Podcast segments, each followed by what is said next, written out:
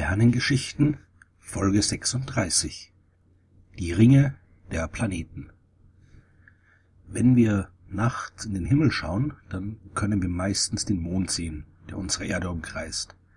Was wir aber nicht sehen können, sind Ringe. Viele Planeten in unserem Sonnensystem haben Ringe, die Erde gehört aber leider nicht dazu. Der erste, der die Ringe eines Planeten sehen konnte, das war Galileo Galilei, denn er war auch der Erste, der ein Teleskop benutzt hat, um den Himmel zu betrachten. Und damit konnte er Dinge sehen, die vorher niemand sehen konnte. Und dabei hat er entdeckt, dass Saturn eine irgendwie komische Form hatte. Das sah so aus, als wären da links und rechts von ihm noch zwei kleine helle Dinger, so wie Henkel oder Ohren. Galilei wollte dann selbst noch ein bisschen länger über diese komische Form nachdenken, hat aber auch Angst gehabt, dass jemand anders die gleiche Entdeckung macht und den Ruhm dafür einstreicht, bevor er selbst seine Beobachtungen publizieren kann. Und um das zu verhindern, haben die Wissenschaftler damals äh, ihre Ergebnisse in Form von Anagrammen veröffentlicht. Und im Fall von Prioritätsstreitigkeiten hat man die einfach entschlüsselt und konnte dann so feststellen, wer zuerst dran war. Galilei hat es den Leuten nicht gesagt, hey, ich habe da irgendwelche komischen Strukturen beim Saturn entdeckt, sondern er hat gesagt, Smais mrim ilme poeta leumibum inuk tau iras. Und das war ein Anagramm von Altissimum Planetam Tergeminum Observavi, was auf Latein so viel heißt wie ich habe den letzten Planeten in dreifacher Form gesehen. Der letzte Planet war Saturn, der damals von allen bekannten Planeten am weitesten von der Sonne entfernt war, weil Uranus und Neptun kannte man noch nicht. Und die dreifache Form, das waren diese komischen Henkel des Planeten. Erst ein paar Jahrzehnte später, im Jahr 1655, fand dann der Astronom Christian Huygens heraus, dass es eben keine Henkel waren oder kleine Körper, die den Saturn links und rechts umkreisten, sondern ein Ring, der den Planeten umgab. Und noch genauere Beobachtungen in den nächsten Jahren zeigten, dass der Ring einige Lücken hatte. Und im 18. Jahrhundert meinte der große Mathematiker und Physiker Laplace, dass der Saturn von vielen kleinen festen Ringen umgeben war. Man hat sich die Ringe also wirklich so als eine Art riesige Hula-Hoop-Reifen vorgestellt, die den Saturn umgeben. Erst 1859 hat dann der schottische Physiker James Clerk Maxwell gezeigt, dass das nicht möglich ist, denn solche festen Ringe müssten im Laufe der Zeit bei ihren Umdrehungen um Saturn instabil werden und auseinanderbrechen. Heute wissen wir, dass die Ringe aus vielen kleinen Eis- und Felsbrocken bestehen, deren Größe typischerweise zwischen einigen Zentimetern und einigen Dutzend Metern liegen. Die Ringe sind auch enorm dünn. Die großen Hauptringe des Saturn, die haben einen Durchmesser von ein paar hunderttausend Kilometer, sind ein paar zehntausend Kilometer breit, aber nur ein paar hundert Meter dick. Das liegt daran, dass die Teilchen, aus denen die Ringe bestehen, immer wieder mal miteinander kollidieren ein Teilchen, das sich auf einer Bahn befinden würde, die gegenüber dem restlichen Ring geneigt ist, muss bei dem Umlauf zwangsläufig zweimal mitten durch den Ring durch, einmal von oben nach unten und einmal wieder von unten nach oben zurück. Und jedes Mal, wenn es den Hauptteil des Rings kreuzt, erhöht sich die Chance auf eine Kollision und bei jeder Kollision verliert das Teilchen Energie und seine Bahn wird flacher. Im Laufe der Zeit haben sich so alle Teilchen der Ringe in derselben Ebene angeordnet. Die Ringe selbst sind enorm strukturiert. Es ist keine homogene Scheibe, die den Saturn umgibt, sondern das sind viele schmale Ringe, die von ebenso vielen schmalen bzw. weniger schmalen Lücken getrennt sind. Grund dafür sind Resonanzen mit den Monden des Saturn. Wenn die Umlaufzeit von dem Ringteilchen in einem ganzzahligen Verhältnis zur Umlaufzeit eines der vielen Monde steht, dann können sich dessen gravitative Störungen im Laufe der Zeit immer weiter aufschaukeln und verstärken, bis das Ringteilchen irgendwann aus einer Bahn geworfen wird. Und an diesen resonanten Positionen findet man dann Lücken im Ringsystem. Manchmal findet man auch Monde, die sich direkt in den Lücken bewegen und im Laufe der Zeit alles in ihrer unmittelbaren Umgebung freigeräumt haben. Manche Ringe entstehen aber auch erst durch die Monde. Es gibt viele Möglichkeiten, wie so ein Ring entstehen kann.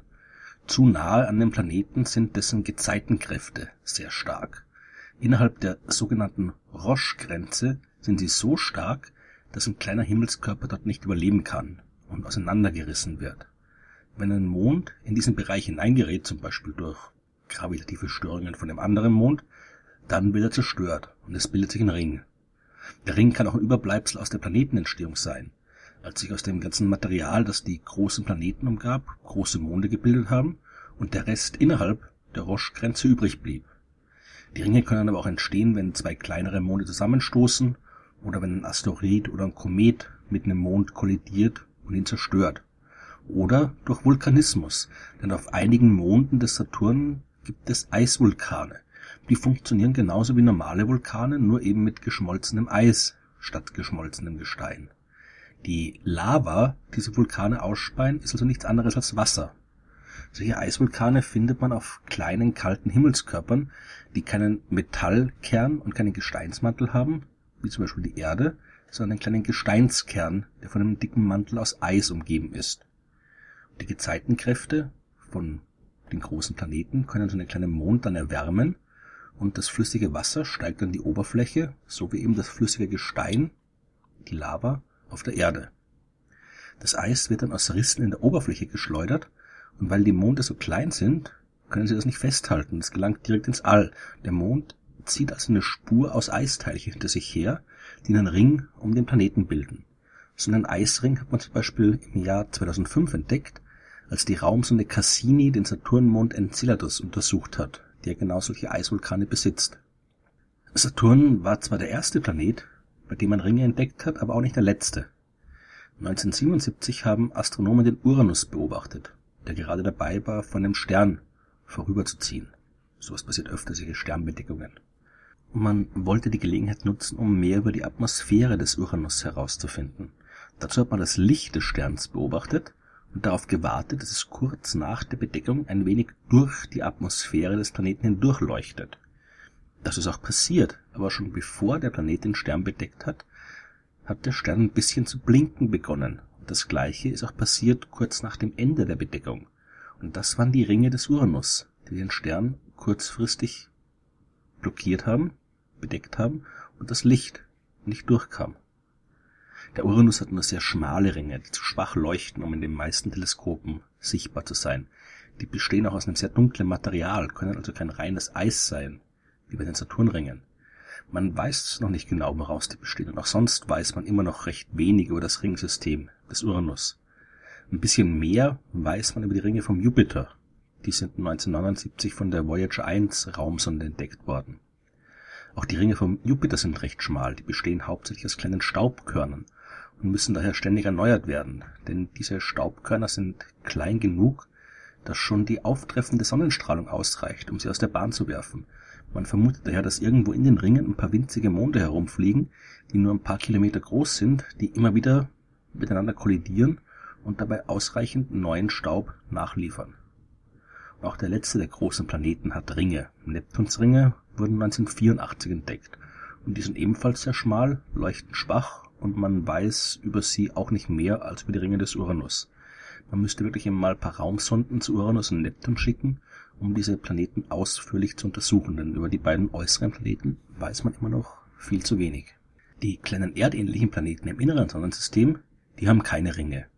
Die waren bei ihrer Entstehung auch zu klein, um ausreichend Material für ordentliche Ringe an sich zu binden. Die haben ja nicht mal vernünftige Monde. Merkur und Venus sind sowohl mond- als auch ringlos. Der Mars hat zwei Monde und man vermutet, dass es dort vielleicht tatsächlich Ringe geben könnte. Denn jedes Mal, wenn so ein kleiner Meteorit auf einem Marsmond einschlägt, was immer wieder mal passiert, wird ein bisschen Staub auf und ins All hinausgewirbelt. Die Monde sollten also eine Staubspur hinter sich herziehen, die einen Ring bildet. Wenn die Ringe existieren, dann sind die aber nicht sehr dicht und enorm schwer zu sehen. Bis jetzt hat man die noch nicht beobachten können. Vielleicht bekommt der Mars aber in Zukunft einen anderen, echten Ring, einen dichteren Ring, der besser zu sehen ist.